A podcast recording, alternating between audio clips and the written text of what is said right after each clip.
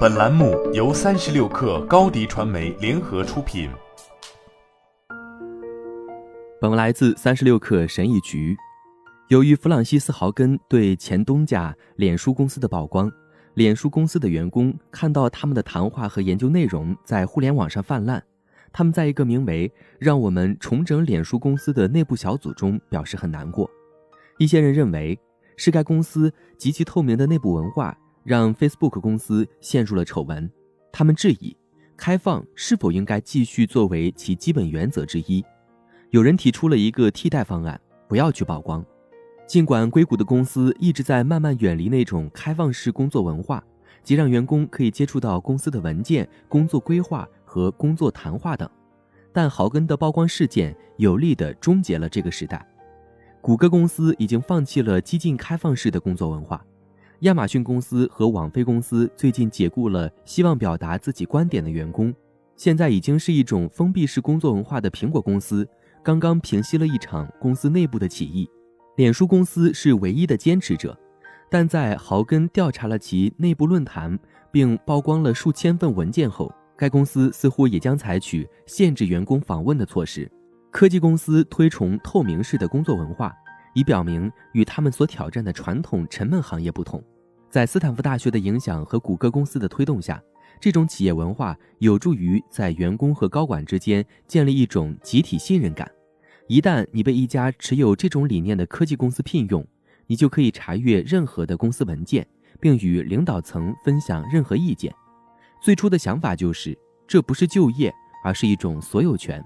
脸书公司尤其欢迎开放式的工作文化，他为自己的产品构建了一个企业内部版本，名为 Workplace，供员工分享想法和协作。该公司的员工充满热情地接受了它。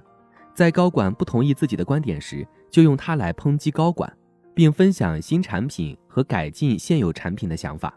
然而，随着脸书公司和其他科技巨头的企业规模不断膨胀，他们开始考虑这些文化的负面影响。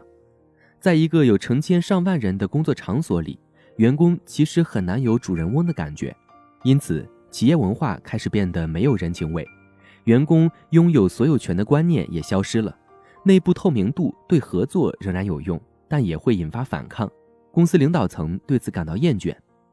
在豪根泄密之前，脸书公司已经开始限制企业内部透明度，但它和谷歌公司等对手相比，仍然是更加开放的。现在，在曝光事件之后，知情人士预计它会进一步降低开放性。现在的 Meta 公司的发言人乔·奥斯本在评论中表示。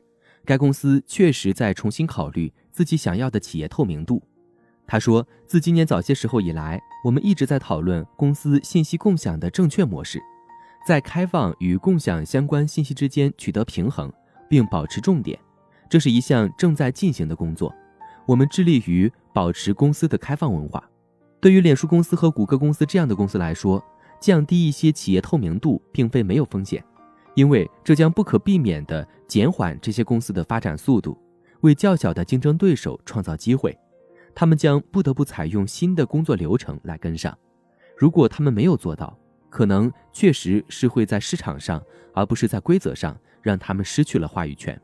硅谷多年来一直在向全球各地的公司输出其职场文化愿景，他们的高管们撰写管理书籍。他的工程师们开发的产品，使其他人能够大规模地采用他们的做法进行模仿复制。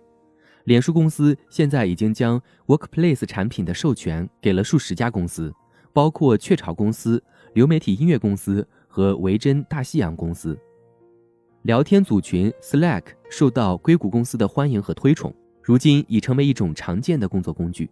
随着科技公司降低透明度。在鼓励其他人追随他们的同时，为自己找到正确的平衡方式将变得很棘手。哈巴斯说：“也许这种情况就是会起起落落的，但我确实认为这更像是一种转变，是偏离了硅谷长期以来一直在宣扬的那种非常开放和平坦的文化。”好了，本期节目就是这样，下期节目我们不见不散。